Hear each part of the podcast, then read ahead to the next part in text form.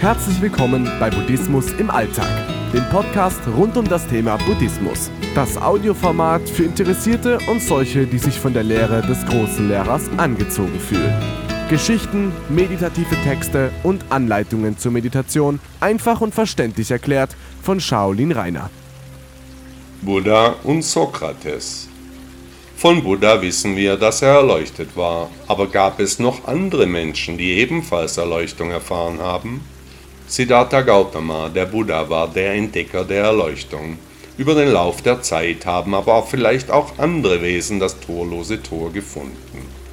Hat der erleuchtete Buddha das Erwachen wiederentdeckt, war es vor ihm gar verschollen. Von Sokrates könnte ich mir gut vorstellen, dass er ebenfalls erleuchtet gewesen ist. Sein Leben, seine Philosophie und sein Lebensstil, all die Begleitumstände seines Ichs weisen deutliche Parallelen zur Lebensgeschichte Buddhas auf.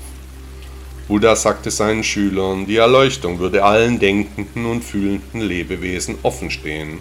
Besonders in jedem Menschen sei der Nukleus des Erwachens angelegt. Nach dieser Aussage des Lehrers aller Lehrer ist sogar davon auszugehen, dass es eine Anzahl erleuchteter Menschen zu fast allen Zeiten gegeben hat und auch heute gibt.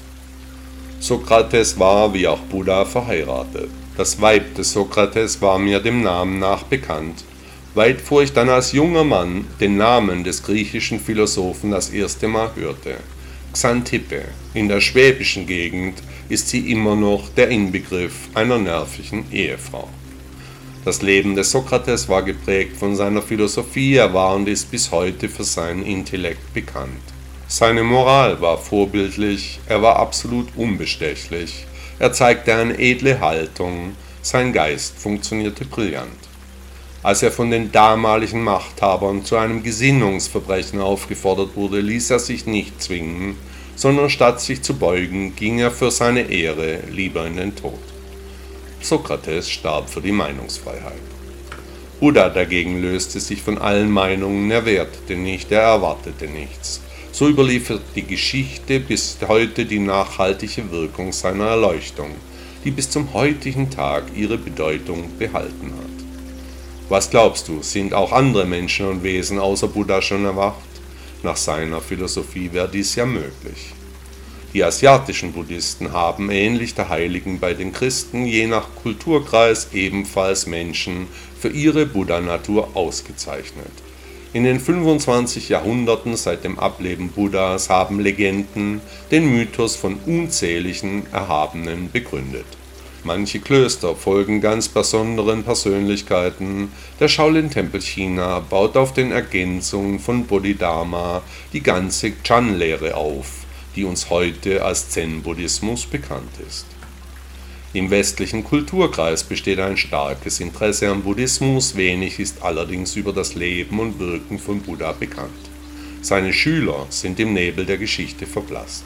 Sicher ist, dass einige von Buddhas Gefolgsleuten durch den Kontakt mit dem Erleuchteten und seiner Philosophie ebenfalls erwacht sind. Zu manchen Zeiten schien das Wissen um die Erleuchtung sogar als verloren, fand dann wundersamerweise aber doch wieder zurück ins Licht. Gemeinsam ist allen Buddhisten, gleich welcher Ausprägung sie folgen, allerdings eine gemeinsame Art in ihrem Auftritt und auch in ihrer Geisteshaltung.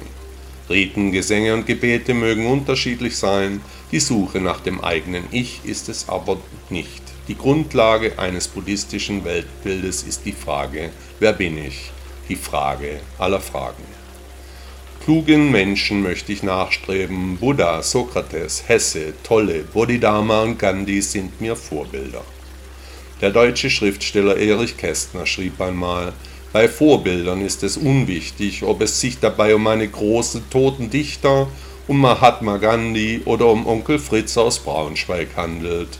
Wenn es nur ein Mensch ist, der im gegebenen Augenblick ohne Wimpernzucken gesagt oder getan hat, wovor wir zögern.